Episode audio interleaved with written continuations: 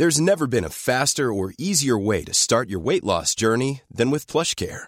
PlushCare accepts most insurance plans and gives you online access to board-certified physicians who can prescribe FDA-approved weight loss medications like Wigovi and Zepbound for those who qualify. Take charge of your health and speak with a board-certified physician about a weight loss plan that's right for you. Get started today at plushcare.com slash weight loss. That's plushcare.com slash weight loss. plushcare.com slash weight loss. Estimado usuario, si quiere platicar sobre algún tema interesante, marque 1. El día de hoy les platicaremos sobre un tema muy importante. El tema es el siguiente. Marie Curie. Tit. ¡Ey, qué tal! Güey, ya no supe qué decir, cabrón. Eh, eh, ¿Qué, tardes. dijeron? ¿Se- ya, ya se van a Sí. saltar el comercial, Ah, ya, se van a como- tar- ya se van a saltar el comercial. Ya los vi, ya los vi. Pero ¿qué tal, amigos? ¿Cómo están? ¿Cómo Bienvenidos están? a otro bonito... Hoy, voy- hoy voy a dejar que te caga el intro, a ver si se lo sabe.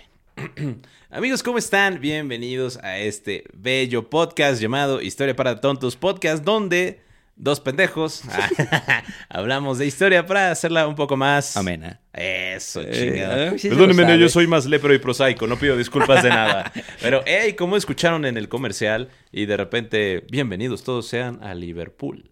¿A Liverpool? Empezó el comercial otra vez. No, pues como escucharon eh, con la introducción. No era el eh, intro, era comercial. ¡Se la creyeron, libres! Abercrombie. Me, me tragué otro comercial. y no me di cuenta. Pero bueno, sí, les traemos el tema de, de esta gran mujer, porque hace mucho que no- Grande, no, no, grande. hablamos de personajes históricos. Y la verdad, pues bueno, define grande, hermano. No, eh, grande se queda Corto. mm, corto. Yo creo que Marie Sí. Curie es la más grande. La más grande. La más grande. Yo creo Tan que grande sí. como Texas. Tan, eh, tan grande. ¿Qué tiene de bueno la tonta Texas? Tan grande como Tan la grande Siberia como- rusa. Tan grande como la victoria... ¿Qué? Tan, grande como la victoria rusa en la Segunda Guerra Mundial. tan en grande contra como el de frío en Siberia. Alemania nazi. Tan- tan- Es- eso, es muy bajo, güey. Es, güey, muy bajo el frío. Tan, grande como el Cádiz. ¿Cómo, el- ¿Cómo es el K9, no? La montaña, güey. Sí. Ajá, así.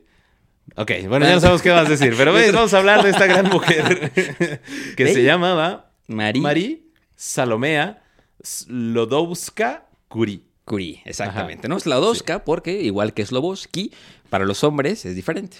Ah, perro, la ¿No? cotorriza. Eh, exactamente. Pues, el, papá de, de María, María Salomea. A ver, ¿cómo le vamos a poner a Marie Curie? María, ¿no? Porque María. podríamos decir Marie Curie, Marie Curie. pero aquí ya sabemos que no somos Marie echadores, entonces nos gusta María. María. ¿No? María. María. see her.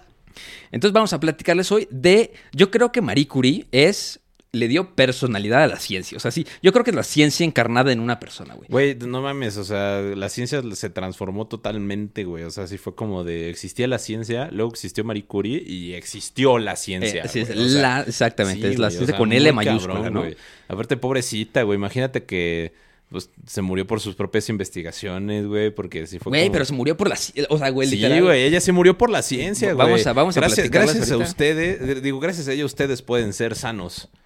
Sí. Güey, antes cuando se descubrió el, el elemento que ya después vamos a decir porque que, que descubrió, lo daban como medicina, cabrón. Ah. Sí, sí, o sea, porque si era como brilla. Ha de ser Brilla. sano. Ah, está divertido. Da luz. Eh, da luz. Da luz. Vamos a hacer juegos. O sea, no, hacían juguetes, güey. ¿Qué pedo con los, los hombres?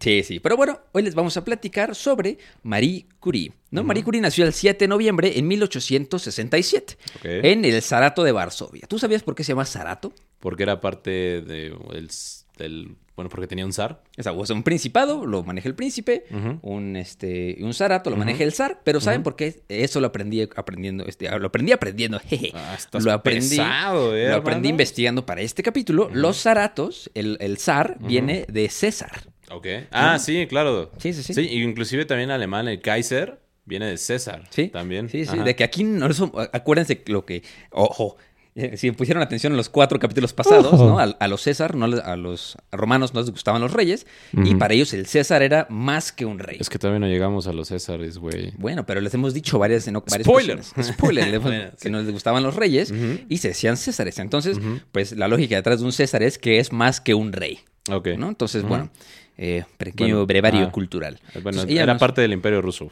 Exactamente. ¿no? Exacto. Ujú. Y pues fue la quinta hija de Vladislav Slodowski. Slobowski. S- Slodowski. Slobowski. Ándale. Ajá. Perdón, soy cotorro. Guácala. Cállate, güey. Invítenos, por favor. GPículos. GPI. No, entonces, bueno, Vladislav Slodowski, y, Ajá. porque es hombre, y si, es, si fuera mujer, como lo es Marie Curie, es Slodowska. Ok. ¿No? Creo que eso algún día lo vi en, el, en un video del, del ruso de TikTok. Oye, ¿qué le pasó al ruso de TikTok? Oye, ¿y el, ruso, de TikTok? Vive en Tijuana, güey. Ah, pues qué bueno, qué bueno que esté ahí. Sí. ¿No? Y pues bueno, el, el papá de, De María. de, de María, Vladislav, siempre fue una persona de, de ciencia, ¿no? Él es- este, enseñaba matemáticas, física y matemáticas, ¿no? Al punto de ser tan bueno que ya daba clases en una universidad. Y Bronislava Boguska. ¿sí, no? Boguska. Y ella era maestra de, eh, de piano y cantante, la mamá. Entonces, obviamente, ya, ya sabes de dónde viene, de una casa de personas cultas. ¿no? Ya sabes que siempre que tus tienen- apa- aparte sus papás eran, eran rich kids y perdieron todo su dinero debido a que participaron en los movimientos de independencia polaca, güey. Ok. O sea, Sí, eran, eran tremendamente nacionalistas. Sí, güey, Y lo vamos a encontrar también más con- adelante con- en la ajá, historia de, de María. ¿No? Sí, justamente, güey, ¿no? Y te digo que pues sus padres sí tenían feria y sí fue como de, bueno, buena educación y buena vida las primeras hijas, pero como María fue el- la quinta, el fue pilón. la quinta, fue el pilón. Bueno, fue- no, la sexta, ¿no? Fue la bueno, que la nació, quinta y fue la que nació con el Diu con la, en la mano, güey. Sí, güey. Fue, fue la, la papita, ¿cómo se llama? La, la papa gajo, güey, en tus papas fritas, güey. Sí, exacto. El, el- el- ¿cómo se llama? El aro de cebolla. Ajá, güey, ese tus de papas. cebolla en tus papas, güey. Pues justamente, o sea, sí fue como de jaja surprise. Pero como perdieron toda, toda su fortuna, güey, pues sí lo tuvieron que sufrir, pues pesado, ¿no? O sea, Marie Sí, y, sí. y, pues María siendo la, la última, pues siempre ya sabes que a tu hermano le toca usar la ropa de la ropa de la ropa de la Ajá, ropa de la sí. ropa, ¿no? Entonces, bueno, María tuvo cuatro hermanos mayores, que era Sofía, Joseph, Bronislava, que es una persona muy importante en esta historia, y eh, Elena, después, ¿no? Entonces, pues como ya lo dijo Teca, eh, la familia de, de sus papás habían perdido todo y pues estaban, este, ¿cómo se llama? Y gracias a esto obligó a la nueva generación, o sea, María y sus hermanas, este, pues a una lucha muy difícil durante el- en, en su infancia, ¿no? Y pues en aquel tiempo la mayor parte de Polonia estaba ocupada por el Imperio Ruso. Y pues este, tras varias revueltas nacionalistas que la sofocaron violentamente, pues había impuesto su lengua, o sea, ellos hablaban también ruso porque está impuesto, y sus costumbres. Y obviamente las costumbres rusas en ese momento dictaban que las mujeres no podían ir a la escuela.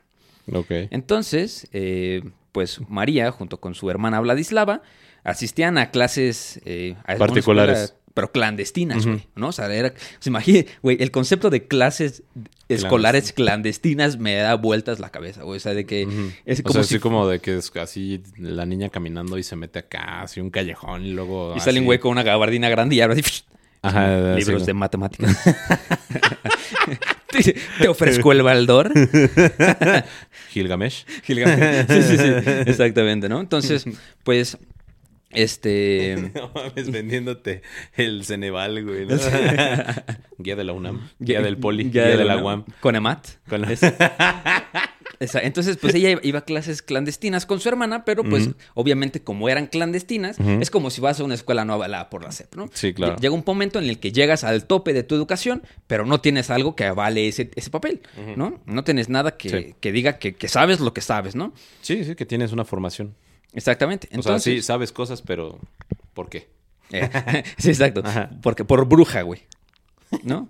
Entonces, pues obviamente la- las autoridades rusas suprimieron la instrucción de laboratorio en las escuelas polacas. Este, Vladislav, eh, que era el papá de, de- de. María, trasladó pues, gran parte de los aparatos instrumental a su casa y pues él mismo le enseñó a sus hijos a utilizar esos aparatos, ¿no? Y pues, digo, ya finalmente se dieron cuenta de esto y Vladislav fue despedido, o sea, el Vladislav es el papá de María, fue despedido por sus supervisores rusos debido a un, a- al Sentimiento polaco. Ajá, polaco, pro ruso. Digo, sí. pro polaco. No era porque le estaba enseñando clandestinamente a niños a usar Ajá, sí, matraces, sino porque... Porque el güey, pues, pensaba que Polonia debía ser independiente. Exactamente. Y pues ahí es donde este, se empezó a poner pesada la cosa, porque sus papás perdieron el dinero, su mamá también, este, pues ella administraba un, un internado en, en Varsovia y pues renunció después del nacimiento de su última hija y también ella y una de sus hermanas Fallecen al, de tuberculosis. al- al estar cuidando a los niños en este orfanato, se contagian de este Tuberculosis. de tuberculosis y se muere, ¿no? Y creo, creo que también María trabajó en ese, en ese orfanato. Sí, también estuvo ahí. Durante algún tiempo y creo que ahí conoció a una persona como su primer amor, una cosa así cuenta, ¿no? La historia. Que vean la película de Marie Curie, es muy interesante. Aparte también, o sea, como su, su padre era ateo y la mamá de María era... Como debe de ser. y la mamá de María era muy católica, güey. Sí. Entonces cuando muere la mamá de María, pues así como que se queda muy decepcionada de, de la religión y decide hacerse agnóstica. Sí, porque dice como de, ah, Como, como, un, como buen científico. como buen científico ¿no? se hizo es, co- agnóstico. es como güey. cuando vas a un doctor y te receta o sea, eh, y ves al doctor echándose unos un- vas al vas al, a cancerología y ves al tu doctor fumando afuera y dices oye bro qué óvole no entonces yo creo que ese es un trait de un buen científico entonces bueno pierde pierde la fe y pero al mismo tiempo ahí también consigue como su primer amor no y pues creo que los dos se correspondían se querían mucho pero en algún punto de la vida él era de una muy buena familia y pues él había, digo, este, María había perdido todo, ¿no? Entonces era- en ese momento era pobre. Y este, pues creo que la mamá de los, de- del susodicho le dijo de que, ¿qué haces besando a la criada? y ya, ya no, no se pudieron corresponder, ¿no? Pero ahí llega un punto muy importante en el que su, su papá le hizo, "¿Y ¿sabes qué? Vamos a hacer un trato. Y ya sabemos que aquí no pueden estudiar, aquí no pueden estudiar nada porque no se lo van a permitir. Vamos a hacer un trato. Tú, eh, ¿cómo se llama la hermana grande? Bronislava. Eh, Bronislava, Bronislava. bueno, Bronislava, Bronislava. Bronislava, tú le vas a pagar la educación a María. Y María, tú le vas a pagar la educación a Bronislava. Bronislava. ¿no? Sí. Se van a hacer ahí un intercambio sabrosón. Y, Y se van a ir a París. y se van a ir a París. Entonces, digo, la verdad que no sé, no sé por qué, pero primero se va Bron- Bronislava, se va a París. Y María sigue trabajando en el internado, que es donde encuentra al, al primer amor y todo. Y creo que ya después Bronislava encuentra a un, a un médico con el que se puede casar. Ujú. Ella hacen ahí su nidito de amor. Y ahora sí es turno de María a viajar a París. Y bueno, ¿qué más, qué más, qué más, qué más, qué más? Bueno, eh, durante, cuando ya llega esta María a París, este, empieza a trabajar como tutora. Eh, ah, no, este, perdón. Antes de irse a París, esta María, bueno, Ujú. empieza a trabajar como tutora en, en Varsovia. Y este, posteriormente se hizo institutriz, ¿no? De una familia de terratenientes. Ok. O sea, empezó a ser maestra privada. Olviden todo lo que le acabo de decir. Ahí es cuando se enamora.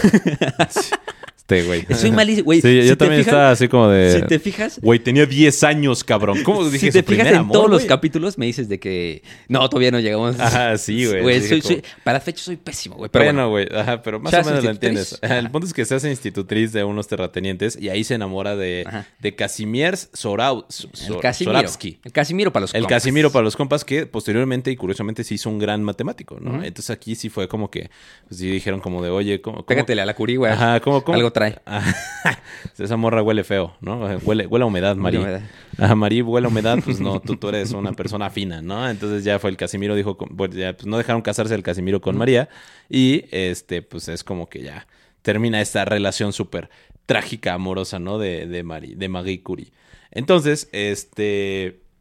Aquí es ya cuando Bronislava, Ujú. posteriormente en 1890, se casa con este, un médico y activista social Con político otro polaco Casimiro. con otro Casimiro y es cuando ya invita a Marie Curie a irse a París, ¿no? Pero eh, Marie dice que no, porque no podía pagar la, la colegiatura. La colegiatura. Sí, dijo que era muy caro y que le tomaría al menos un año poder ahorrar para poder ¿te imaginas un año más de educación, güey? Si era imparable, güey, de Sí, sus no últimos mames, meses. Un año más, güey, no, ya, párenla, güey.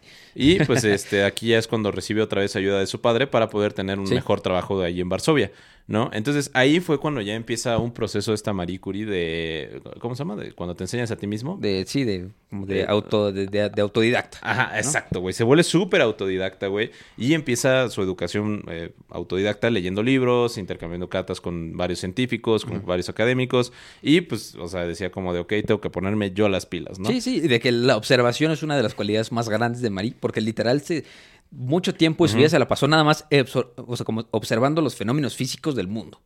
Y gracias a eso, pues, se, se- o sea, Sí, como su- y, su y habilidad ya para- fue ahí por ahí de 1891 cuando comienza a trabajar en un laboratorio químico del Museo de Industria y Agricultura este, en Varsovia, ¿no? Este, y ahí es cuando, pues ya. Ah, y aparte tiene una ventaja porque el laboratorio estaba dirigido por uno de sus primos. El que- Joseph, ¿no? Ajá, el Joseph, que posteriormente, pues. eh, ah, bueno, que ese había sido asistente en San Petersburgo con uno de los eh, químicos más famosos rusos llamado Dmitry Mendeleev. Mendeleev. Mendeleev, güey. Mendeleev. Mendeleev Mendeleev. es el güey que eh, creó la tabla periódica, by the way. ¿Ah, sí? Sí. Ah, bueno, pues su Mira, primo pícale- nada más fue su link que asistente. estás viendo en ese momento. Ajá. Ay, no, pero ya sabía yo eso. Ok, yo, la, yo no sabía. La, la tabla de Mendeleev. Y ahí, pues, creo que se hace una buena relación con este, con Marie. Y ya, cuando, cuando. Y se casan porque eran de Monterrey. no es cierto, no es cierto. No, Mendeleev. Mendeleev Ah, tiene una buena relación con Marie. Y es cuando le, este, más adelante, cuando Marie encuentra algunos cuantos elementos que les vamos a contar, Mendeleev es el que dice, ah, sí es otro elemento, confirmo, ponlo en la tabla, en mi tabla periódica, Sí. ¿no? Y ya fue a finales de ese año, en 1891, cuando pues ya se va, deja Polonia finalmente y se dirige hacia Francia, ¿no? En Francia se queda un tiempo con su hermana y con su cuñado y pues y de hecho busca un lugar para vivir muy cercano de la universidad, Sí. ¿no? Entonces ahí ya es cuando en París decide continuar sus estudios ya de ciencias más pesadas, ¿no? Física, química, Oye, ella estudió matemáticas, física, güey. matemática, no. físico, químico, matemático. Sí, güey. Ajá. Güey, o sea, de que- QFB.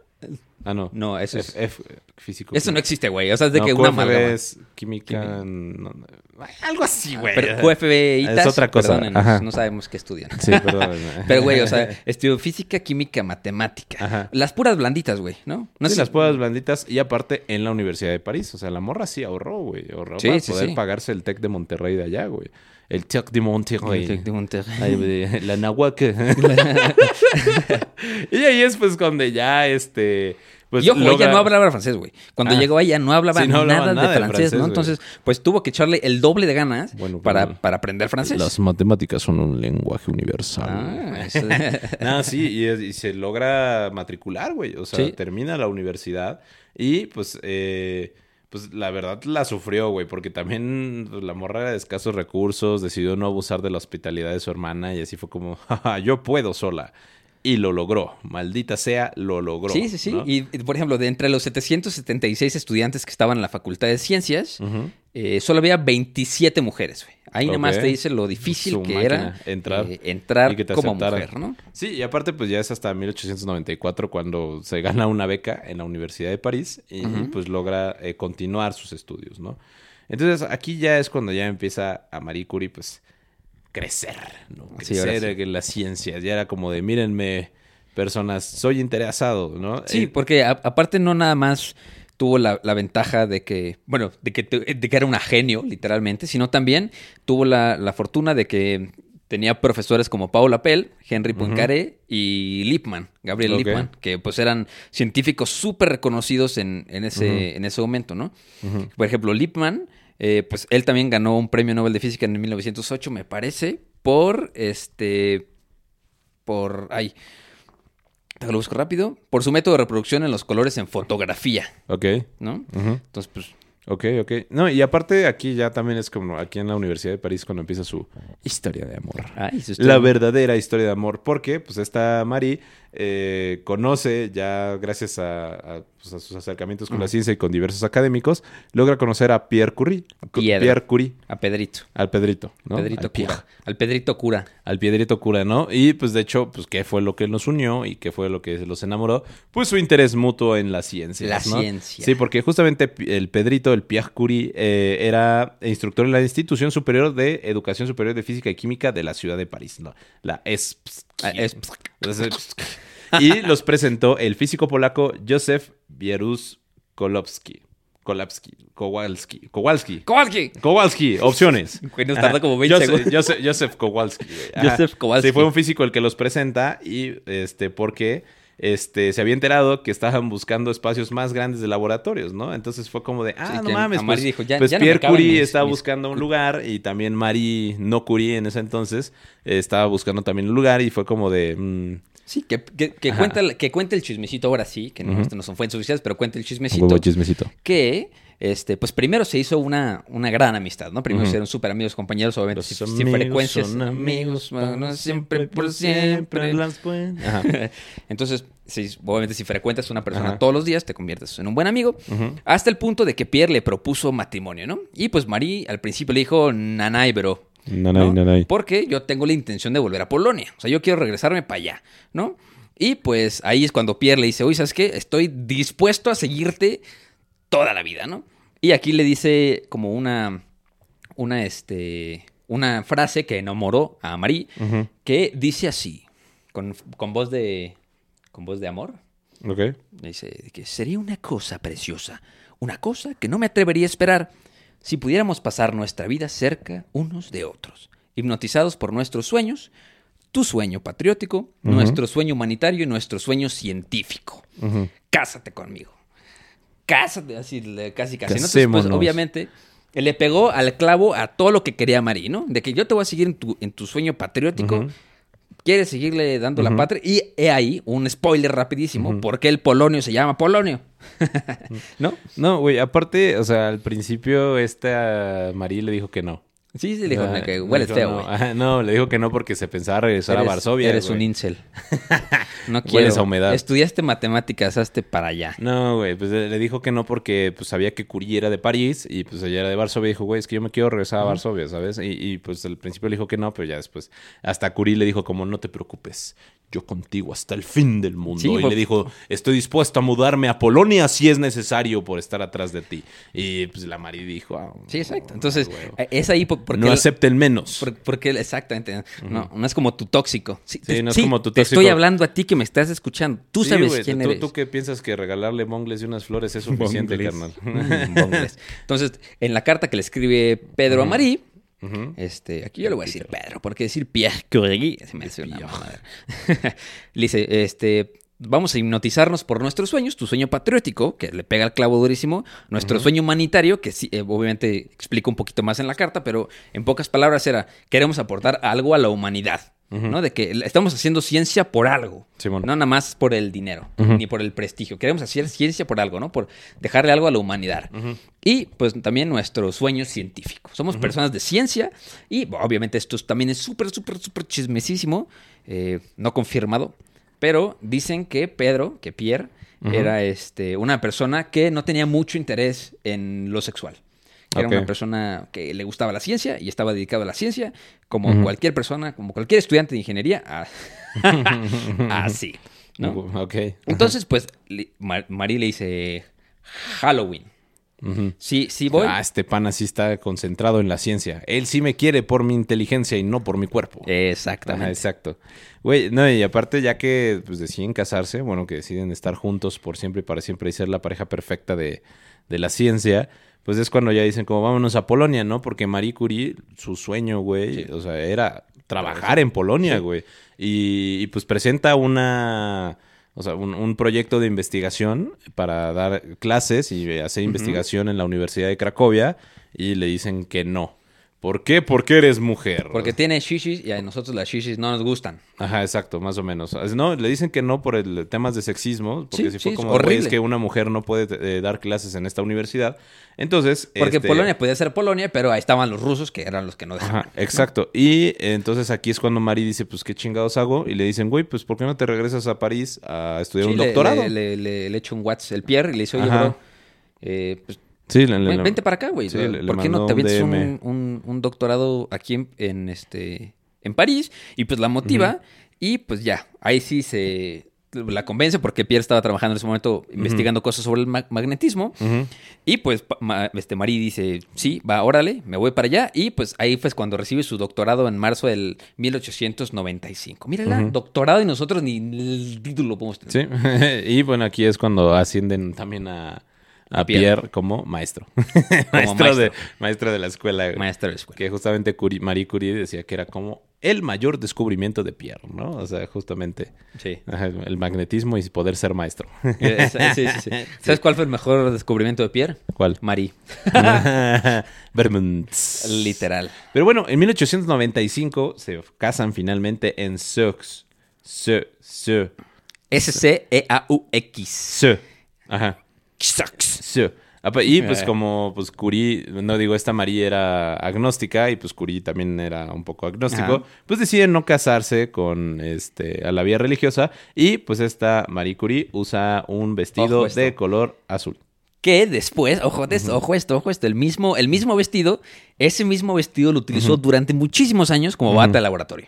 O sea, Sí. de que se casó en bata. Dime algo que no sea más de persona de ciencia que eso, ¿no? Mm, Bueno, un, un, buen salario. Un doctor. un doctor en los tacos. un doctor en los tacos. En domingo. Y tú ya no trabajas, güey. No, es que estudio medicina y es muy difícil. sí, güey. Y aparte, pues eran la pareja perfecta, ¿no? O sea, la neta sí se encontraron muy chido porque, pues, ambos disfrutaban de viajes muy largos en bicicleta y viajar al extranjero. Y, o sea, lo siento que como los dos eran personas de ciencia y sabían que la ciencia era primero, se apoyaban en todo. O sea, Sí. literal, era, era como su mancuerna en todo. De que, oye, quiero ah, eh, investigar esto. Órale, vamos dos. a hacerlo. Ajá, De- vamos a y- hacer los y dos. Pierre, conseguimos oye, ver conseguimos los fondos, vemos cómo lo hacemos y vamos a hacer la investigación Pero totalmente, ¿no? Pero a los dos les encantaba, a los dos les encantaba. la- Los dos van a ver a lo largo de la historia que son personas, más bien la ciencia encarnada. O sea, literal, yo creo que son dos personas de ciencia, así, literal, ¿no? Yo creo que a lo mejor hasta un poquito muy extremo, pero, pero sí, muy, muy, muy extremo, ¿no? Entonces. Y pues bueno, la vida era muy feliz y muy deliciosa a partir de la investigación científica. Pero pues aquí es cuando ya empieza, vamos a meternos un poco más en la ciencia, ¿no? ¿Qué, qué Sí. chingados hizo Marie Curie para merecerse todo nuestro respeto? Bueno, ¿no? pues vamos a empezar desde el principio, porque no empezamos desde el principio antes. Y lo que hace Marie Curie es empezar a trabajar y a estudiar los, los rayos X, ¿no? Que descubrió Wilhelm Röntgen. ok, sí, sí, sí. ¿verdad? Sí, justamente que descubrió que pues que las sales de uranio emitían rayos que parecían a los rayos X. Ah, no, y aparte Henry Becquerel descubrió que las sales de uranio emitían rayos muy similares a los rayos X, ¿no? Y este se demuestra que con esta radiación, a diferencia de la fosforescencia, no dependían de una fuente de energía externa, sino que pues el propio uranio, el uranio hacía su propia energía, ¿no? Sí. No como los rayos X. Y, en eso se dieron cuenta porque en el, en el papel fotográfico, ¿no? Ponían el elemento y había cosas que el- la misma piedra, ¿no? El mismo elemento interfería con el papel fotográfico, con los elementos que estaban ahí y Sí. lo alteraba. Entonces dijeron, esto está raro, güey. Sí, O sea, y- y no, de- no sabían qué era, güey. No, ojo, no sabían qué Había era. algo. Había, había algo, algo está interfiriendo con nuestros aparatos. Eh, no sabemos qué es, pero sabemos que no hay una fuente externa de ene- energía, ¿no? Y esto fue durante el segundo doctorado de María. Ahí, ahí se Sí. ve, ahí se ve. Sí, porque dice aquí como de, ok, los campos de uranio están haciendo algo raro, vamos a hacer una tesis. No, es- exacto. Bien ñoña. Entonces, e- ella utiliza un electromagneto que... eh, electro- electrómetro. Perdón, utiliza un electrómetro. No somos había- científicos, No como lo somos científicos, perdón. Eh, Utiliza un electrómetro Ajá. para poder medir justamente lo que, este, pues qué es lo que está pasando, ¿no? Descubrió que los rayos de uranio causaban que el aire alrededor de una muestra se considerara electricidad, ¿no? O sea, descubrió que el uranio, pues podía hacer Sí, sí. electricidad.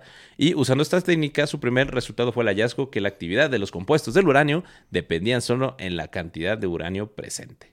¿No? O sea, que a huevo necesitábamos uranio para poder generar una, Sí, energía, güey. Justo, justo. Entonces, por ejemplo, que eh, pues plantea la hipótesis de que esta radiación, que no era el resultado de las moléculas, ¿no? Sino que provenía literal del átomo. O sea, eran de que electrones que estaban saliendo del átomo. Sí, sí, sí.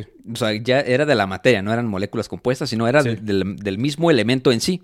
Y esto, pues, dio paso importante para, des- para desaprobar la tesis, la teoría, la hipótesis de que los átomos eran indivisibles, ¿no? Eh, ah, ahí va. no, el uranio sí puede dividir átomos culeros. Y pues digo, pa- para este momento, Ujú. Marie ya se había hecho un buen nombre Ujú. en, en Como la ciencia, científica. como científica, y empezaba a tener un poquito más de financiamiento por parte de las universidades. Entonces ya pudo eh, tener, eh, bueno, en este todavía no tenía su laboratorio propio. Y pues la, la mayor parte de sus investigaciones eran realizadas en un, literal, en un pinche cobertizo. Sí, güey, en ¿No? una choza que estaba medio financiada por la, la escuela de París, pero pues que realmente no contaban con un súper equipamiento. Sí, ¿no? ojo, ojo, y no era ventilada y no era impermeable. Y al mismo tiempo, eh, eh, eso también, digamos que fue como el comienzo del declive de la salud de, de Pierre y de Marie, Sí, porque pues trabajaban con elementos Radioactivos. altamente radioactivos. Y no se conocía. O sea, no se conocía la radiación, güey. no, o hasta sea, que la- Marie le puso nombre, literalmente. Ajá, exacto. O sea, realmente, pues, eh, la exposición a la radiación que era totalmente desconocida, pues, obviamente, este, pues, y fue a- dañando su salud poco a poco, ¿no? Aparte que recibía todo, güey, así como de, "Mm, esto está raro, mételo. O sea, mételo y vamos a investigarlo porque, pues, justamente lo que sí hacía la... Pues, no le dieron grandes laboratorios la, la Escuela de París, pero que sí le daba acceso a muchos minerales y a muchos y- metales de diferentes Y en ese cosas. momento, antes de que ya empezara a tener los grandes laboratorios, pues su- sus investigaciones no estaban subsidiadas por las universidades ni por la academia, sino que por empresas metalúrgicas de minería y varias organizaciones, y ojo aquí, gobiernos extranjeros. O sea, no era, no era la misma Polonia ni Varsovia la que estaba financiando, era otros países, ¿no? Y pues aquí es donde empiezan los estudios como más sistemáticos de Marie e incluyeron algunos minerales eh, con uranio, o sea, la torbenita, autunita y pechblenda. Pues no, no sabía, ¿no? Sí, sí, sí. Este, entonces, tópate esto, que, que su electrómetro, el electrómetro que construyó Marie, No, eh, eh, su, su esposo, Pierre. electrómetro, su electrómetro de Pierre. Bueno, su electro, bueno, era de él. Bueno, está bien. Era Ajá. de la familia, güey. No, no te- Bueno, electrómetro Curie. el, el electrómetro, exacto. Era su electrómetro, güey. De la familia Curie, güey, ¿no? Pues mostró que la eh, pechblenda era cuatro veces más radiactiva que el propio uranio. Y ahí trabajando sin guantes, sin protección, sin nada. Entonces, la, torbenita tuvo una lectura dos veces mayor a la, la pechblenda. O sea, imagínate con los elementos que estaba trabajando Marie, ¿no? Entonces, pues, No, y justamente Pierre estaba haciendo otra cosa, ¿sabes? O sea, Pierre era como de, sí, güey, pues cada quien hace su propia investigación, pero al descubrir los elementos que tenía el uranio y aparte estos minerales, ¿no? Que sí, hace, digo, estos, estos, estos minerales contenían uranio. Ajá, como estos minerales pues reaccionaban, eh, también Pierre dijo como, no, pues, sabes qué, güey, me interesa más esto que está pasando, ¿no? E inclusive, este, decidió a- a abandonar su proyecto de cristales Ujú. y unirse a sus investigaciones de Mari, ¿no? Sí, Marie. Deja de andar jugando con piedritas. Deja de andar jugando con pinches cristales y vente, vamos a jugar con piedras. Sí, vente para acá, güey. Esto está más interesante. Sí, totalmente. Entonces, pues ahí ahora sí que Marie empieza, se empieza a dar cuenta de que, de que pues, si, si su hipótesis esto es correcta, la cantidad de radiación que ella encontraba en los elementos era proporcional a la cantidad de uranio que tenían los elementos. Entonces ahí se empezó a obsesionar muchísimo con la radiación y dijo, ¿sabes qué? Ahora sí voy a empezar a buscar por todos lados elementos que produzcan la- lo mismo, ¿no? Elementos radioactivos. Y pues al- alrededor de 1898 descubrió que el torio también era radioactivo. ¿no? Entonces ella le puso nombre a Dios, a dos elementos eh, que ella encontró. Sí, no, y aparte también en julio de 1898, ella y su esposo publicaron el descubrimiento de un nuevo elemento que llamaron polonium. Polonio. ¿Por qué? Pues O porque polonio, ajá. altamente nacionalistas. Sí, porque pues justamente así como le podemos poner polonio, pues por Polonia, literalmente. sí, sí, porque literal, lo- la, Sí. la lógica detrás del nombre del polonio fue, Ujú. ok, nos quieren invisibilizar los rusos, pero el polonio está y aquí está, sí existe, sí existimos y emanamos cosas. Sí. Entonces, Y- el 26 de diciembre de ese mismo año de 1898, el Oscuri anuncia la existencia de otro elemento que llamaron radio, ra- ok. ¿no? ¿De Que- dónde viene la palabra De ray, radioactividad? radioactividad. Ah, Ah, ahí viene la palabra Sí, de, sí. de- de la- Ye- Sí, pues porque durante estas investigaciones pues sí acuñaron ya lo que es la radioactividad, ¿no? Totalmente. Entonces aquí los curis pues empezaron a trabajar en, en estos dos elementos y buscaron aislar el polonio y el radio de la manera más pura, ¿no? Porque acuérdense que estas se encontraban dentro de los minerales, Sí, sí. ¿no? Entonces, no es su máquina, perdónenme, este... Entonces aquí ya pues empezaron a trabajar en las separaciones químicas, ¿no? Y eh, lo que sí dicen es que pues el polonio fue como el elemento más fácil de descubrir, ¿no? Porque realmente era muy de- similar al bismuto y el polonio era la única sustancia eh, similar a este, a, a este otro elemento en su manera mineral. Y ojo, ¿no? O sea, el, el bismuto es... Ujú. sí, o sea, ¿Qué? ¿qué? ¿Qué, qué estás diciendo? No Dijiste y ojo, el bismuto. Ah, se, me fue, güey, justamente, ¿no? Porque Ah, eh, bueno. Pierre ya estaba trabajando en, la- como la- como en los cristales. Sí. ah, entonces, literal, fue este.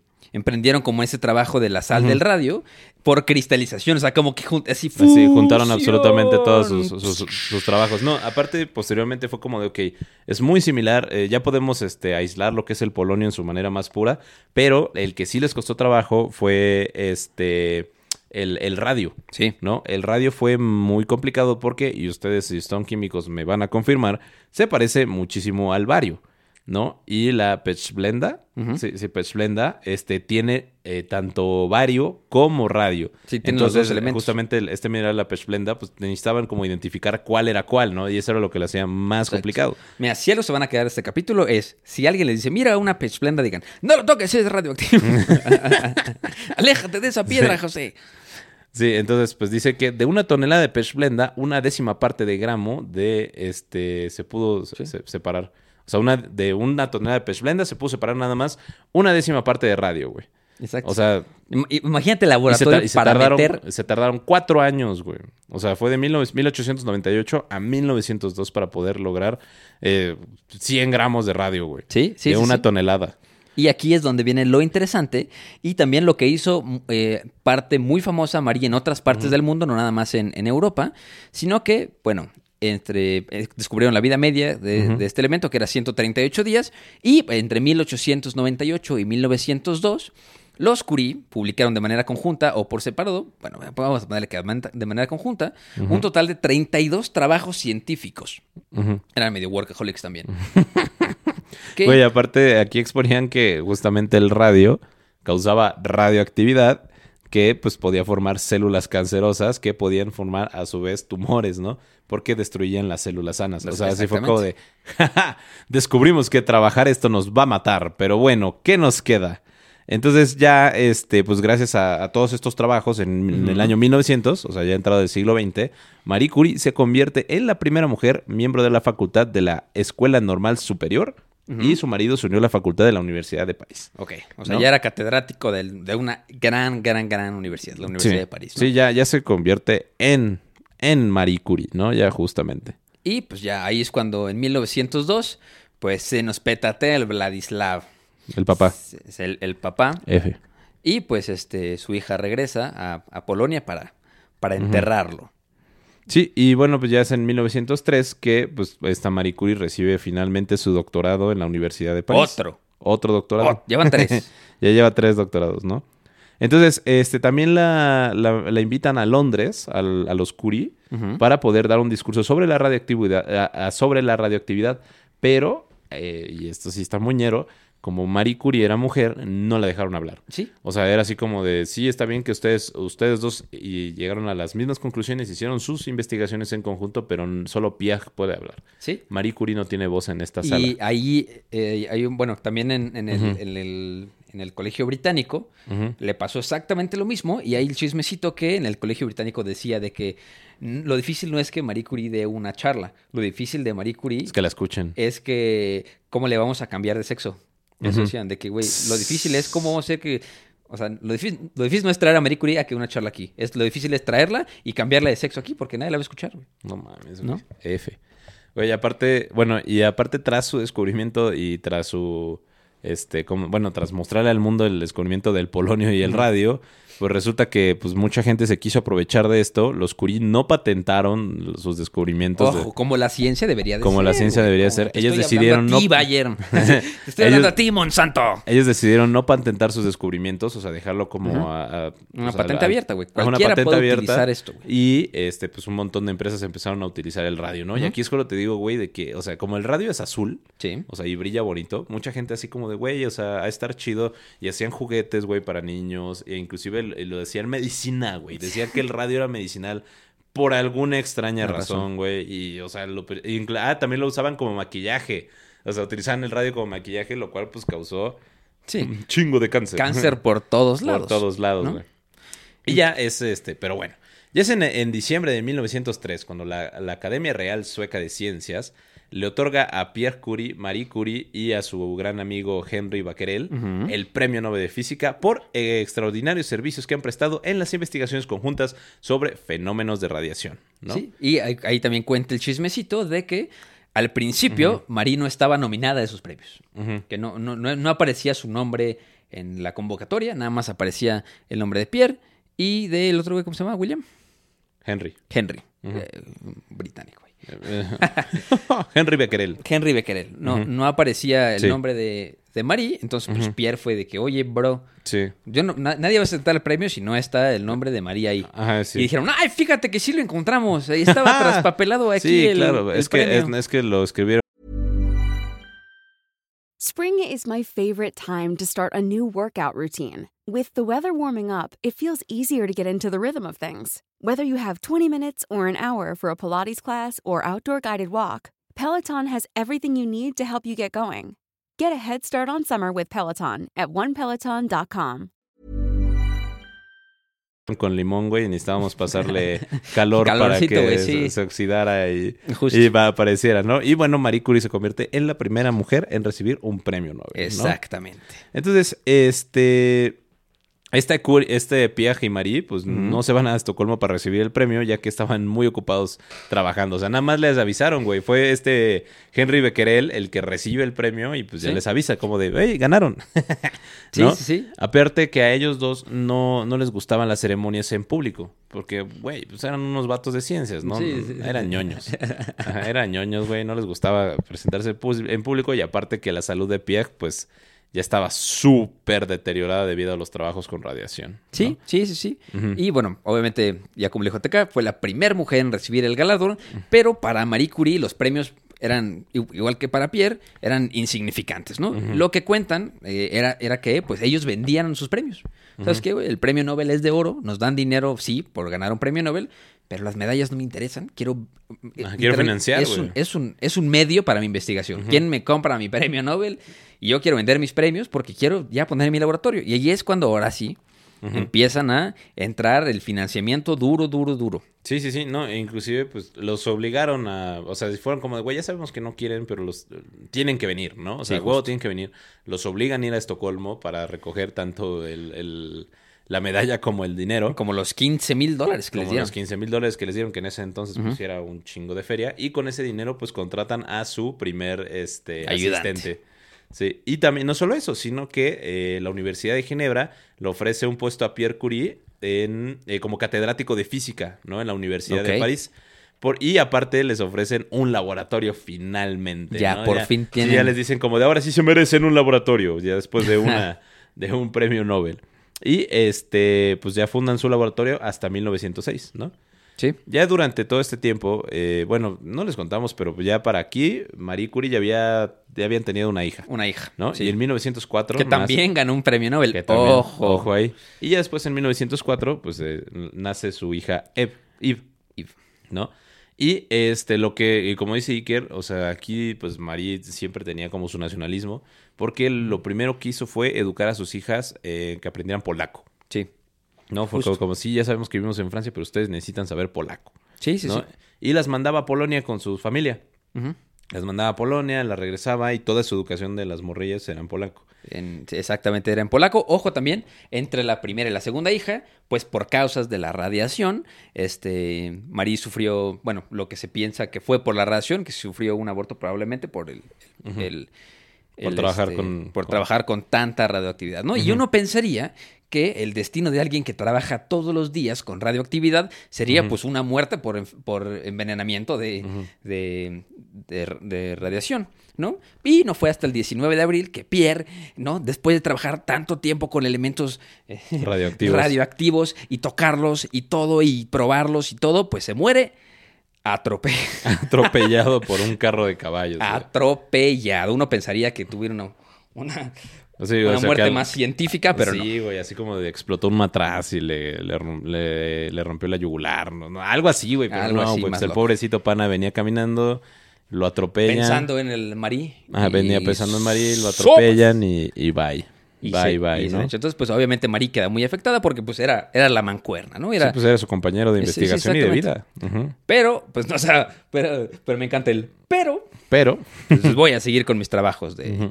eh, primero voy a seguir sí, con es- mis sí estoy del- triste, pero voy a continuar con mis investigaciones, pero la ¿no? ciencia, ¿qué tal, bro? Y aparte, el Departamento de Física de la Universidad de París eh, decidió conservar la cátedra que había sido creada para Pierre Curie por parte de la Universidad de Génova y se la dan a, a Marie, ¿no? Ella al principio como que dudó, de hecho se quiso regresar a, Sí. a Polonia porque pues, estaba muy triste, estaba... Sí, estaba- tenía ansiedad. Tenía ansiedad, ansiedad y tristeza, pero decide aceptar este, el, el puesto para poder eh, crear un laboratorio de clase mundial en homenaje a su marido. Nice. ¿no? Y se convierte en la primera mujer profesora de la Universidad de París. Ojo. ¿no? Primera, Ojo. muchos primeros. Qué pinche vieja chingón.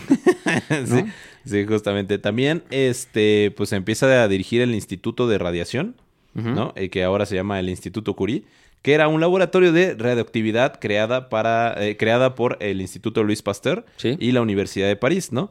Esto- este era ya un instituto exclusivamente diseñado para poder ya estudiar la, la radioactividad, ¿no?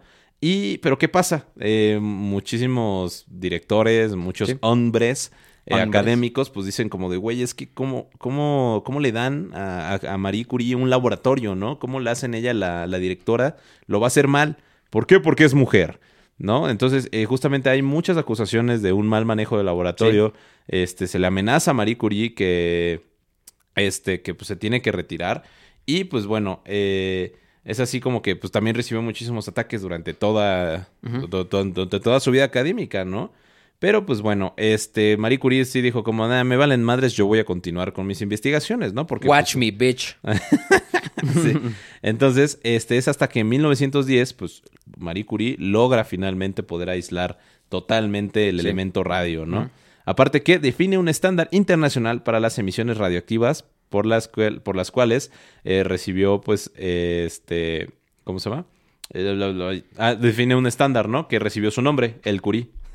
Sí, sí, sí, sí. Justamente. Y en 1911 la Academia Francesa de Ciencias este, la elige como una miembro de, de la academia, Sí. ¿no? Y también tuvo, digo, también tuvo este un gran, un gran problema. Porque, pues, aunque era una científica famosa por su, eh, su trabajo en pro de Francia, pues la actitud del público también hacia Marie Curie tendía hacia la xenofobia. ¿no? no nada más porque era mujer le tiraban, sino eh, le pasó lo mismo que le había sucedido en el, en el caso, eh, luego platicaremos de ello, a lo mejor, el, el caso Dreyfus, este, pues que era un, gen- un general que lo único que le, a- le atribuían era que era, era judío. De que, güey, le, le trataron de achacar mil cosas, pero al, al final descubrieron que lo estaban a- acusando nada más por ser judío. Entonces, este, porque se rumoraba que eh, Marie Curie era judía. Y pues obviamente un poquito más adelante la hija, su hija Irene comentó pues, que la, hipobre- la- la hipocresía pública de la prensa francesa retrataba a su madre como una extranjera indígena que fue nominada para un honor francés en lugar de alguien de otro país que recibía el premio. Ok. Entonces, este, digo, ella seguía con sus investigaciones y literal inmutada por los comentarios. Y pues ahí es cuando ya, ahora sí que gana el, el- su segundo premio Nobel.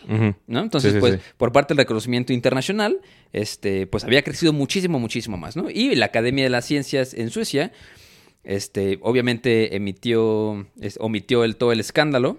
Ah, porque aparte también le sacaron otro escándalo, que era que ya salía con un, con un chavo más, más joven que ella, cinco años más joven que ella, ¿no? Ok. que según era divorciado también y, se veían escondidas porque pues ella no quería llevar la atención a ese, a ese lugar, sino ella quería seguir con la atención en la ciencia. Sí. Entonces pues todo le empezaron a tirar por ahí y dijo, ah, sí, me están tirando, pues ¿cómo la ves? ¡Pum! Segundo premio Nobel, papá.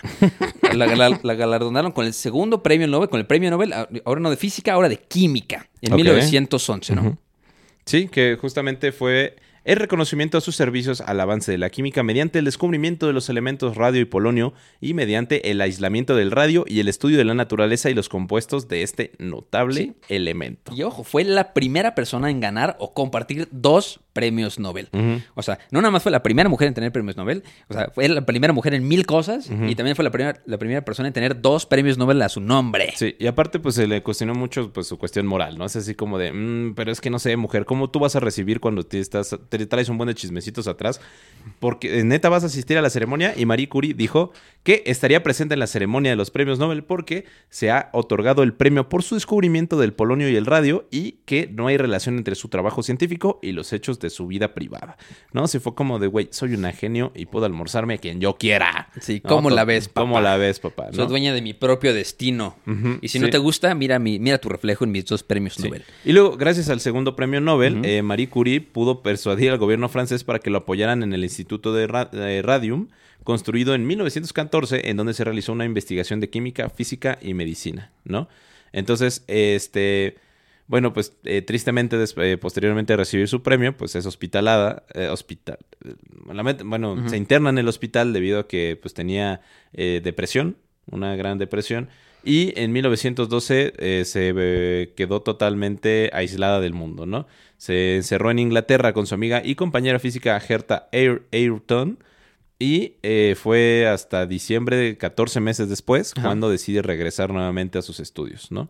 Dijo, ya estoy lista. Ya estoy lista. Pues, Después güey, no mames, güey. Se había muerto su, su- su esposo, güey. Luego papá. toda la presión académica, este, de... Y luego pues, la presión en el mundo, porque tantito después de eso empezó la Primera Guerra Mundial. Ah, sí, claro, güey. Bueno, eso ya digamos que regresa después Bueno. de 14 meses en, en cama. Y en 1912 la Sociedad Científica de Varsovia le ofrece el cargo de, de directora del nuevo laboratorio de la ciudad, ¿no? Pero pues también... Dice que Nel. Dice Nel, papá. Nelpas, porque yo quiero seguir mis investigaciones en el Instituto Sí, Radio. porque, yo- porque a mí me encanta, ¿no? Sí, me encanta. No, no quiero ser de, de, este, directiva. Yo quiero seguir investigando. Exacto. Una- un año después, en el, en el 13, pues ya mejoró un poquito de salud y pues ya pude explo- explorar las propiedades de la radiación del radio a bajas temperaturas, ¿no? Sí, Entonces, pero todo se tuvo que interrumpir debido a que en 1914 algo pasó. Algo pasó. Bueno, pues empieza la Primera Guerra Mundial y la mayoría de todos sus asistentes fueron reclutados para irse a la guerra, para reclutados al ejército francés, ¿no? Y pues Marie Curie no puede retomar sus, activista- sus actividades científicas hasta 1919, ¿no? Hasta que se acabó la guerra. Hasta que se acabó la guerra, pero pues tampoco se hizo pato en esos años. Conoció a Albert Einstein, este, fue, hizo una excursión de verano en, en Gandina, Suiza.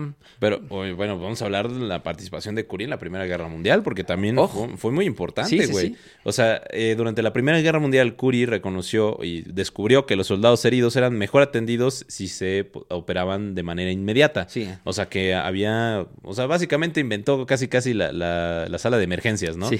Los primeros auxilios, güey, todo eso. Este, eh, justamente dice que eh, empieza a recomendar al ejército francés a mover centros radiólogos, o sea, los rayos X, Sí. a los frentes para poder eh, ayudar a los cirujanos en el campo de batalla y con esto ayudar a evitar amputaciones innecesarias, ¿no? Cuando realmente, pues gracias a los Sí, rayos o- X. O, para checar si había esquirlas o una bala enterrada. Ajá, exacto, güey. Era así como de, en vez de decir como, chin, ese brazo se ve roto, quítaselo. Cór- Córtaselo. Y Córtaselo. la otra, no, güey, nada más sácale la bala, ¿no? Entonces, de hecho, a estos carritos le- les apodaron los Petit Curie. Los Petit Curie. Sí, ah, sí, que- los, little, ajá, los Little Curie Little también, güey. Sí, justamente porque, pues, ah, no, porque eran unos carritos que estaban equipados con rayos X, Sí. generadores auxiliares y eh, unidades móviles de radiografía. O sea, güey, la, la morra era una Tony Stark, güey. O sea, Sí, no, no sí, solo, o sea, no solo descubrió la radiación, güey, sino que supo así, ah, reunió un chingo de ingenieros y fue como, miren, eso que es enorme me lo van a hacer chiquito y lo van a meter en un camión y se me van a la guerra. Sí. Y así como, "Ja, sí, jefa. ¿No? Este, eh, durante la guerra se convirtió en la directora del Servicio de Radiología de la Cruz Roja y estableció el primer centro radiólogo, el primer centro radiólogo militar de Francia a finales de 1914, ¿no? Y aparte, este, siempre fue apoyada por diversos eh, médicos militares. Eh, Curie dirigió la instalación de 20 vehículos radiólogos móviles y otras 200 unidades radiológicas en hospitales en el primer año de la guerra. Sí. ¿no? Posteriormente empezó a entrenar a un ejército de mujeres para que pudieran hacer su mismo trabajo, pero en diferentes partes del frente. Eso- y, y, ojo, ojo, aquí está algo, algo muy interesante también. Otro primer acierto para Curie. En julio de 1916 fue una de las primeras mujeres en obtener un, el carnet de conducir, su licencia, pues, pues lo pidió para manejar personalmente las unidades móviles de... Güey, imagínate de que me voy a la garra yo a manejar mis pinches coches, güey. Porque ustedes los manejan mal. no mames, güey. No, pues imagínate el- la pinche violencia que utilizaban y se rompían todos. Aparte, en 1915, vamos un poquito más atrás, Marie Curie inventó las agujas huecas que contenían emanación, emanaciones, Ema- ema- emanación de radio. ¿No? O sea, soltaban radio, que era un gas radioactivo inco- incloro, incoloro, este, que era utilizado como, ay, que después se descubrió que no era radio, que era radón, radión, ¿no? O sea, que era otro elemento químico y lo utilizaban para esterilizar el tejido infectado en los enfermos, ¿no? Este, ellas, y bueno, se estima que gracias a, Sí. a los trabajos de Marie Curie, pudo eh, salvar a aproximadamente un millón de soldados heridos. Ok, y justo dicen que de, o sea, que ella proporcionó el elemento químico de sus propios suministros. De que, ah. ¿no tienes ra- radión? Ah, qué vole. Ajá, ajá, aquí tengo un chingo. Sí. Sí. Lo traigo en mi bolsa, güey. Sí, ¿no? Aparte, pues ella se ocupó, pues básicamente en ayudar a la guerra, ¿no? Sí. O sea, de- dejó de hacer totalmente investigación científica, pero a pesar de todo esto, Curie jamás recibió ningún tipo de reconocimiento formal del gobierno francés. Imagínate salvar a un millón de personas, güey, y que te digan gracias. Que te digan, ah, sí, eh, no te lo pedimos, güey. Era tu deber. Era tu obligación, como cuando, como cuando le dices a tu papá, mira papá, ya hice mi, mi tarea. Y te dicen, ah, sí, era tu obligación. Tu hijo, Así, cabrón. así, Papá, al fin saqué 10 en la materia que nunca Sí, güey. pude pasar. Ah, sí, era tu Hasta obligación. te cala, güey. Qué Sí, horrible, qué horrible. maldita Entonces, sea, pues, ah, obviamente... Voy a posterior a ser. Me voy a hacer alcohólico a mis 16 años, jefe. ¿Cómo la ves, güey? ¿Cómo, ¿Cómo la, ves? Entonces, pues digo, inmediatamente después de que comenzó los catorrazos, como les conté, ella intentó vender sus medallas de oro, de, pues primero para donarlas a las actividades bélicas, pero el Banco de Francia le dijo, no, muchas gracias. ¿no? Y Sí, no, y este, aparte ella también empezó a financiar la guerra comprando bonos de guerra Sí. utilizando su premio, su dinero del Los premio Nobel. Y cito, Voy a renunciar al pequeño oro que tengo. Añadiré esto a las medallas científicas que son bastante inútiles para mí. Hay algo más. Por, por pura pereza había permitido que el dinero para mi segundo premio Nobel permaneciera en Estocolmo con coronas suecas. Esta es la parte principal de lo que poseemos. Me gustaría traerlo de vuelta aquí e invertirlo en préstamos de guerra. El Estado lo necesita, pero no me hago ilusiones. Este dinero probablemente se, se, perderá. Si ustedes no saben qué son los bonos de guerra, pues hagan de cuenta que siempre que hay guerra, ah. el gobierno saca como unos papelitos que dicen a los ciudadanos, cómprenlos, ¿no? Porque este, cuando ganemos la guerra, si es que la ganamos, les vamos a regresar el doble o el triple ajá, con creces, ¿no? O sea, hagan de cuenta que ustedes invierten en guerra, básicamente. Y este, pues si quieren ustedes eh, ver como todas las experiencias de Marie Curie durante la Primera Guerra Mundial, ella escribió un libro que se llama Radiology in War, ¿no? O Le, Radiologie et la Guerre. Radiología en la guerra. Ándale. La radiología en los catorrazos, en los tukis. Sí. Y pero bueno, se acaba la, Primera Guerra Mundial y pues empiezan a hacer una fiesta, ¿no? ¿Cuál es esta fiesta? Los 25 años del descubrimiento del radio. Ok. ¿No? Entonces, aquí es cuando se le quiere reconocer pues, a, Marie Curie por haber descubierto uno de los elementos más importantes.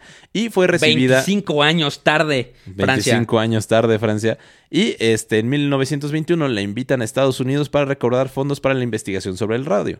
¿no? Sobre todo la señorita William Brown Melody, Melanie. Este, entrevista a Marie Curie y crea un fondo Marie Curie Radium, ¿no? O sea, el fondo del radio de Marie Curie para poder este, eh, pues poder financiar las investigaciones sobre este elemento. Sí. Y luego también en 1921 el presidente Warren Harding recibe en la Casa Blanca a Marie Curie para prestarle el primer para eh, presentarle el primer gramo de radio recogido en Estados Unidos. Sí.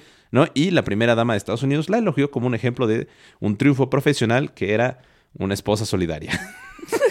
Hijo de pinche madre, güey. Un ejemplo de un triunfador profesional que también era una esposa solidaria. O sea, como, eh, eras excelente científica, pero también me comentaron que eras una buena esposa. Y que te salían bien chidas las quesadillas. Eh, los hockeys. Y, la otra así, güey, toda puteada de la guerra de andar manejando sus carritos, güey, ¿no? Y la otra, ay, qué, bien. Eres una buena esposa, ¿no?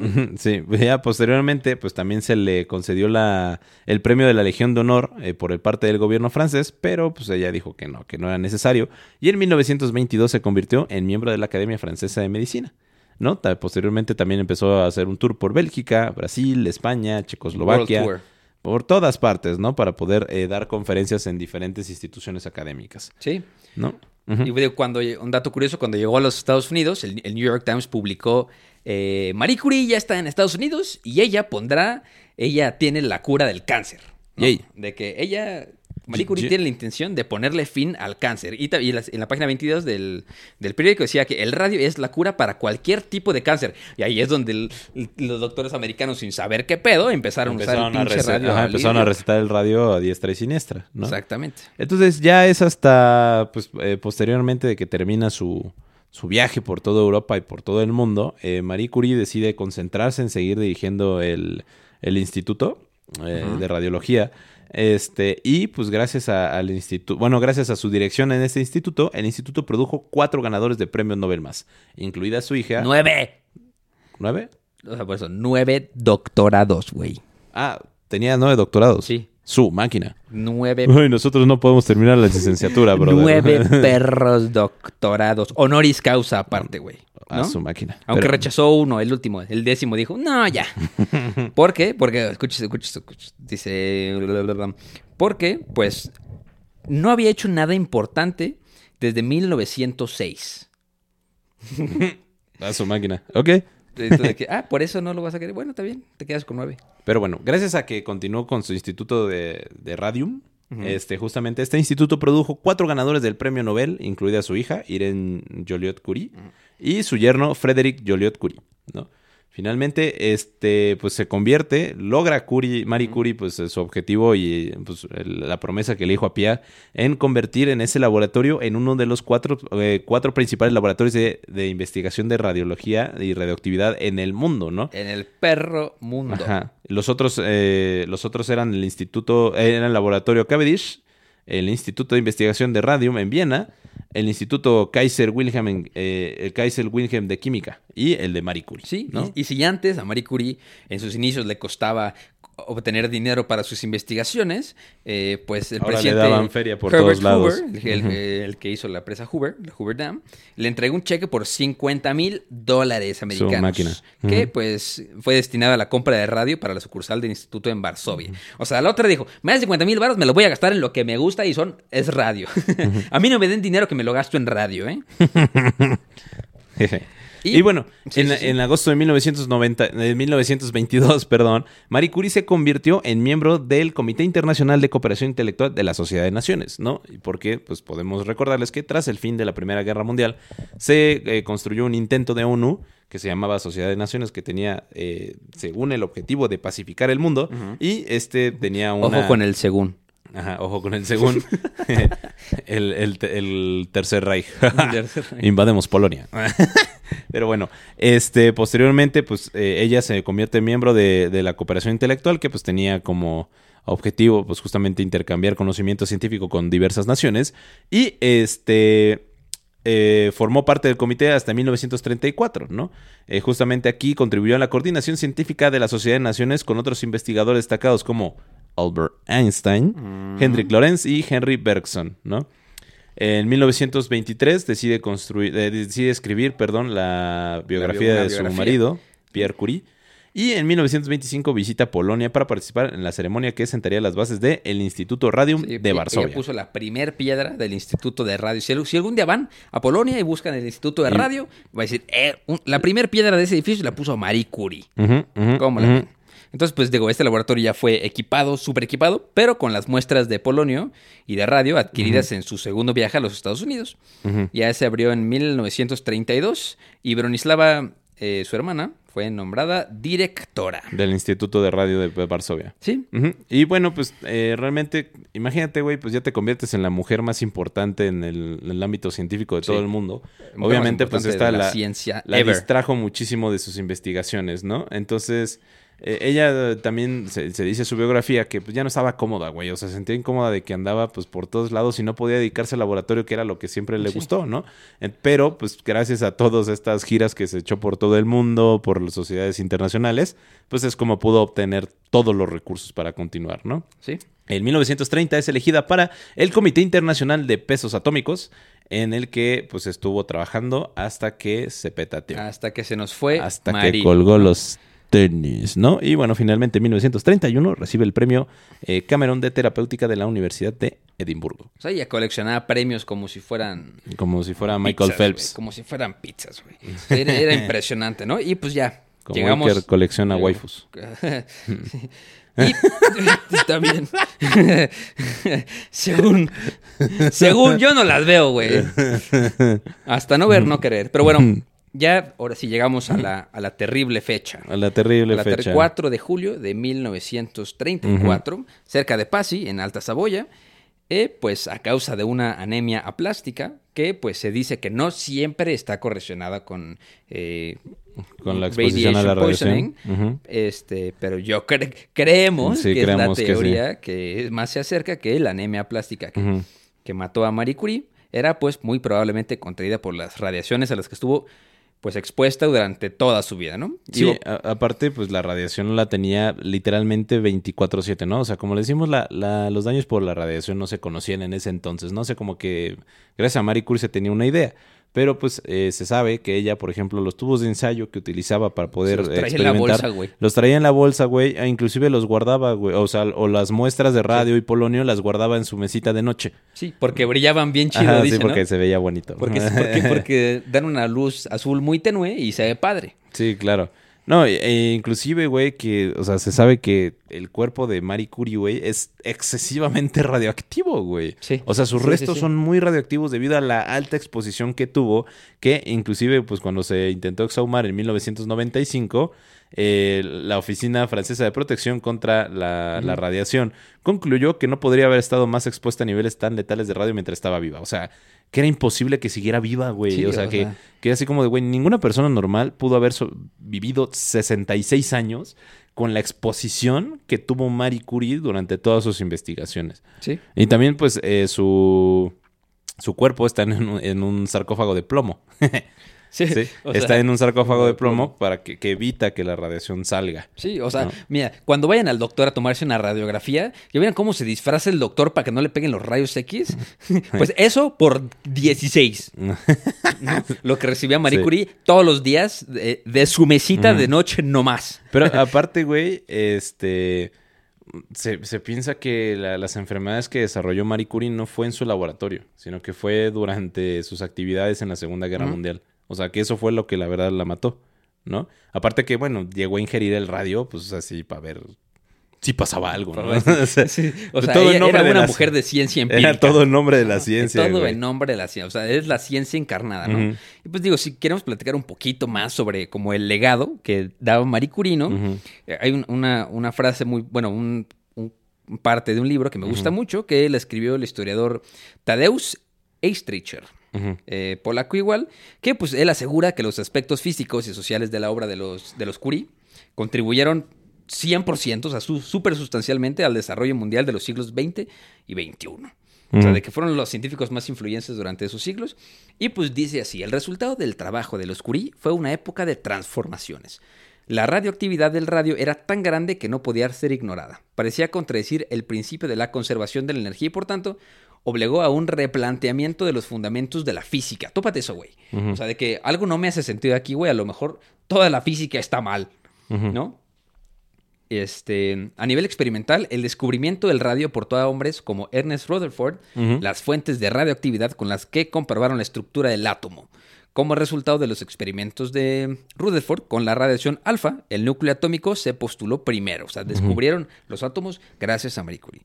Luego, en la medicina, la radioactividad del radio pareció ofrecer un medio con el que el cáncer podía ser atacado con éxito. O sea, no nada más se dio cuenta. Pero bueno, lo, lo que dicen es que Marie Curie se fue a la tumba, colgó los tenis, sin alguna vez admitir que los elementos... Podían este, atacar el cáncer. Exacto. Sí, pues es que no lo tenía segura. güey. No sabían que, Era- era- sabía que hacían mal, pero nunca, nunca pensó que podían voltearse para hacer bien. ¿no? Sí. Ahora, eh, para que vean, amigos, amigas, amigas, eh, qué ganó Marie Curie, porque mencionamos muchas cosas, pero aquí tenemos una lista de todo lo que ganó, o sea, todo lo que le dieron. Miren, Marie Curie fue la primera mujer en ganar un premio Nobel. Ok. La primera persona en ganar dos premios Nobel. La única mujer en ganar dos campos y la única persona en ganar múltiples eh, premios Nobel en múltiples, en múltiples ciencias, ¿no? Este, tuvo premios que incluyen el Premio Nobel de Física en 1903, la, la medalla Davy en 1903, la medalla Mateu- Matteucci en 1904, Estas tres con su esposo. Ajá, esas tres con su esposo. El premio Actoniano en 1907, eh, la medalla Elliot Cresson en 1909, premio Nobel de Química en 1911, la medalla Franklin de la Sociedad Filosófica Americana en 1921. En Polonia recibió doctorados honorarios en el Politécnico Lwów, en la Universidad de Poznan, en la Universidad eh, de Kra- Krakow, en el Politécnico de Varsovia. Se convirtió en la primera mujer miembro de la Real Academia Danesa de Ciencias y Letras. En 1921 Estados Unidos le concedió la membresía de la Sociedad de Mujeres Científicas. En 1924 se convirtió en, la, en miembro honorario de la Sociedad Química Polaca. Este... Y bueno, pues muchísimas otras más. ¿Y qué, pues, qué otro legado tiene? Pues nada más que el símbolo Psi, que es la unidad de radioactividad, es el nombre de Curie, ¿no? El curio. Se- el, el curio, ajá. Se nombra en honor de a ella y de su esposo, ¿no? Sí. Creo que se acordó que pues nunca declaró oficialmente si era por, por Marie o por Pierre, Sí, ¿no? o por pero, Pierre, se- pero o pues por los ambos, ¿no? sí. Pero eh, vamos a pensar que fue por Marie. Sí, por Marie. Ajá. El elemento con número atómico 96 se llama curium, gracias a ella. Tres minerales, minerales radioactivos también se llevan su nombre. El, el curite, el, es, la slaudoquita y una que no sé pronunciar porque está como en... Kuproslovskita. Kruposlowskita, eso, ajá. Ah. Este, existe un programa de becas Marie Slodowska Curie Actions de la Unión Europea. Eh, hay una estación del metro, del metro. que se llama Curie. el reactor de investigación nuclear por- polaco se llama María. Marie. María, También. exactamente. El, aste- el asteroide. ¿Te imaginas que le pongan un asteroide por ti, güey? El asteroide chingón. 7000 Güey, lleva su nombre, güey. Qué bárbaro. Sí, justamente. Este, un, un este, avión KLM Ujú. Eh, también se llama Curie. Curie. Está chido. Un nuevo puente Varsovia inaugurado en el 2011, también se llama Curie. Y en enero del 2020, este, se lanzó un microsatélite que también lleva su nombre, Marie Curie. ¿no? Güey, cráteres en la luna, güey. Cráter- un cráter en la luna, Slodowska, lleva el nombre de en su memoria, güey. O sea, qué chingo. Imagínate tener un cráter en la luna, güey. Está bien chido, güey. Güey, o sea, pero no... Hay una cordillera en Nueva Zelanda que se llama el Monte Curí. o sea, güey, no mames, qué chido, güey. Güey, o sea, el, el Instituto Nacional de Oncología en Varsovia se llama María Slodowska Curie.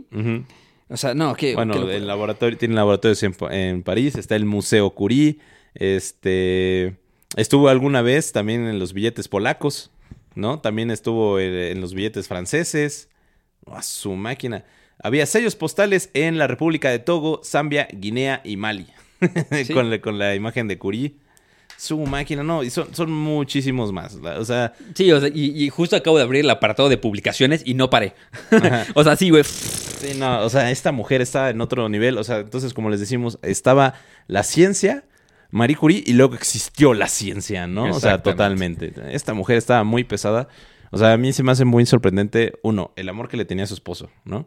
Sí. O sea, estaba La, muy o sea, la- gran pareja que La gran pareja que ¿no? fueron, ¿no? O sea, porque sí fue una pareja complementaria. No pidan menos. No como tú. No como tú que le dices a tu morra que se salga de la universidad porque... No como tú que tu morro trae una gorra de gallo. Eh, qué parro, Ah, yo sí. traigo una gorra de gallo. Y justo hoy. y justo hoy. Sí. No como tu novia, la Lucín. Sí, no como tu novia la Lucín, que te lleva por pongles y te lleva rosas. No se dejen enamorar. Después de peleas. Se ponga, pónganse a preguntar, ¿mi novio descubrió un elemento químico? Sí.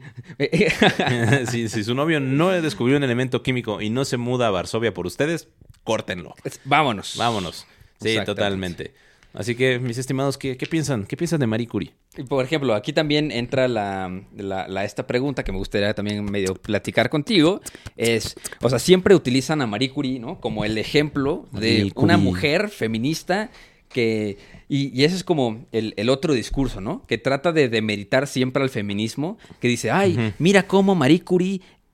Hizo cosas. Hizo cosas y no se tuvo que enseñar las chichis, ¿no? No mames, nada más tumbó a la academia, güey. O sea, Sí. ese era otro nivel de... Ese es un feminismo totalmente diferente. güey. Exacto, o sea... eh, No, no tenemos un- muchas palabras para hablar sobre este gran movimiento, pero... o sea, Exactamente. pero desde nuestra trinchera no hay que desprestigiar estos movimientos utilizando personajes tan grandes como Marie Curie. Sí, güey. Que porque, diciendo, ay, es que mira, ella no fue y cerró las calles para demostrar. su-". Pues no, güey, porque a ella no le tocaba eso. O sea, Sí, ella. güey, O sea, ella estuvo en otro momento, en otro lugar. Y justo también las feministas de su época le recriminaban mucho el, oye, tú estás en un gran escenario, ¿no? Y estás en una gran posición de poder. ¿Por qué no utilizas eso para Abrirnos las para puertas. abrir, para- o sea, bueno, para abrir el diálogo. Y ella lo que decía es, me mama la ciencia, no quiero hacer otra cosa más que la ciencia, ¿no? Sí, No era porque no era ella eh, pro por las mujeres, era porque su focus era la ciencia. La ciencia, o sea, así como sí, movimientos sociales importantes, pero no es lo mío, bro. O sea, yo quiero ciencia. Sí, a mí me mama. a mí me mama la, ciencia.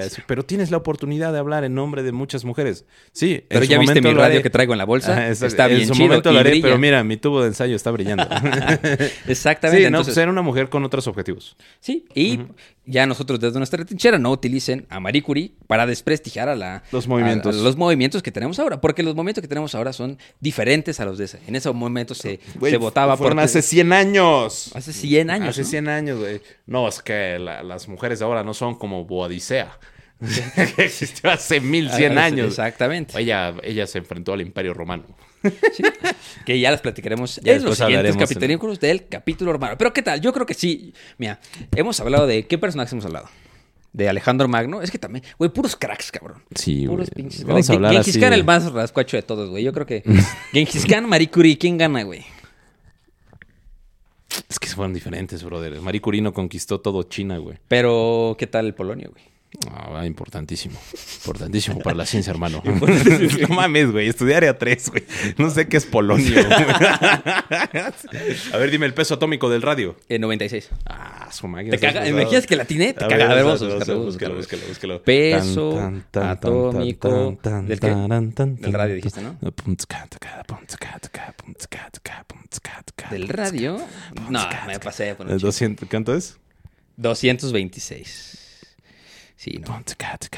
Fallamos. Casi, casi. Qué bueno que Pero ¿qué tal las relaciones internacionales? Uh, Padrísimas. no, padrino. Ah, justo hoy platicamos de las relaciones internacionales y de geopolítica en, en el Patreon. En el Patreon. Así que si a- ustedes quieren saber un poco sobre la geopolítica actual del siglo XXI, por favor suscríbanse al Patreon. No- en sí, de cómo nos van a tocar los cantorrazos. https dos puntos diagonal diagonal patreon.com diagonal historia para tontos. Qué rico. Qué rico, Qué sabroso. rico, qué sabrosa. Sí. Estamos a nada de llegar a los 4 millones de horas de reproducción. ¿Te Ah? ¡Qué emoción, perro! A ver, Cuatro- por favor, Iker. Cuatro checa, ¿cuán- melones. A Cuatro ver, millones, o sea, a ver, yo voy a hacer las cuentas. Hace cuatro millones de años que está. Digo, hace cuatro millones de horas, güey. Ve, a tenemos 3, millones 950. O sea, a nada, güey. Este capítulo y el siguiente. 54 mil. Y estamos a nada de los 230 mil followers. Su y a nada máquina, del güey. un millón de listeners. A ver, cuatro millones de horas. ¿Cuántas horas tiene un año, güey? Muchos. Muchas. Güey, madre, me choca hacer matemáticas, Iker. 24 por 365. María, ayúdanos, por favor. 8760 horas. ¿Tiene un año? Se me hacen poquitas, güey. Ah, y nosotros desaprovechándolas Sí, hablando con. Ah, no, está, a, ver, a ver, vamos a googlear, güey. ¿Cuántas horas? Perdónenos, no sabemos matemáticas. Bueno, mientras Teca, mientras Teca checa sus datos, Ajá. yo les voy a spoilear el siguiente capítulo que se graba el domingo de mitología. Mira, 8760 horas. Ay, no estuvo Mira. tan errado. Entonces, 4 millones de horas entre 8760 horas son a 456 Mil. años. Años. Sí. Órale. 456 Sopas. años. ¿Qué pasó hace 456 años, mi estimado Iker? Apenas estaba estableciendo el virreinato, pa. 400 años. A ver si son 4 millones. A ver si no me salieron las cuentas. Gente. 8760. Sí, 456 años, güey. Ok. 456 años. Sí, a ver, México Tenochtitlan cayó hace 500 años. Ah, un, un poquito más. Un poquito más. Sí. Su máquina, güey. Casi, O sea, casi, si alguien casi. hubiera com- agarra- un viajero en el tiempo, pst, hubiera bajado hasta ese momento, hubiera puesto un, un teléfono a reproducir nuestro contenido desde ahí hasta hoy se hubiera parado. Sí. Qué cosas. 1566. Apenas estaba haciendo el virreinato, hermano. Órale. Sí, ya, ca- ya casi llegamos, güey. Ya, Ya casi, casi llegamos a la al caída de. Tenochtitlan, güey. mi- Mientras más vamos, mientras más Sí, vamos, vamos diciéndole que va cayendo Sí, nuestro. vamos. Ah, es que vamos a tener ahí una tarea que podrán escuchar en el Patreon. Ah, suscríbanse. Se ¿Quieren contenido, comercial. Sí, ¿Quieren contenido exclusivo? ¿Quieren ver a Iker desnudo? Suscríbanse al Patreon. Patas, Ujujú. patas, patas. Allá hay patas, patas. Hay Pero patas. sí, y, y hoy va a haber dos pre-shows. Dos. Dos pre-shows, va a estar bien bueno. Ah, y pues les decimos de una vez, ¿no? De lo de Liverpool. Que le caiga la banda. Eh, no, porque ¿qué tal si lo escuchan como en tres días, güey? En cinco No, días. pero lo voy a subir ahorita. O sea, les decimos 10 minutos después de lo del, los del Patreon. los del Patreon saben la hora correcta a la que tienen que llegar. Pero sí, vamos a dar un tourcito. Vamos a empezar los tours para tontos, auspiciados por una empresa este, de ropa. Que no podemos decir porque no han patrociado este podcast. Ah, sí, pero páguenos, perros. Quieren, quieren, quieren Cállate, güey, no, no mames, güey. Bueno, no, páguenos, gente bonita. Sí, güey, no mames, güey. Me arrepiento Por de la forma, ¿no? Por Del eso, contenido. por eso no nos contratan, cabrón, ¿no? Pero por eso tenemos a los Patreons que nos quieren mucho y nos pagan por estas mensadas. Güey, ya llevamos como 10 minutos diciendo mamadas. Sí. Ya nos vamos. Vale, los queremos. Oigan, y recuerden que... No hay historia si no hay un. Güey. Nos vemos, bye. Hey, folks, I'm Mark Marin from the WTF Podcast, and this episode is brought to you by Kleenex Ultra Soft Tissues, your ally to help tackle your allergy symptoms this season. I love the change of seasons, but nobody loves pollen and all those other things floating in the air that make you sneeze during this nice weather. Kleenex Ultra Soft Tissues are hypoallergenic and allergist approved, so fight back against watery eyes and runny noses without worrying about irritating your skin. For this allergy season, grab Kleenex and face allergies head on.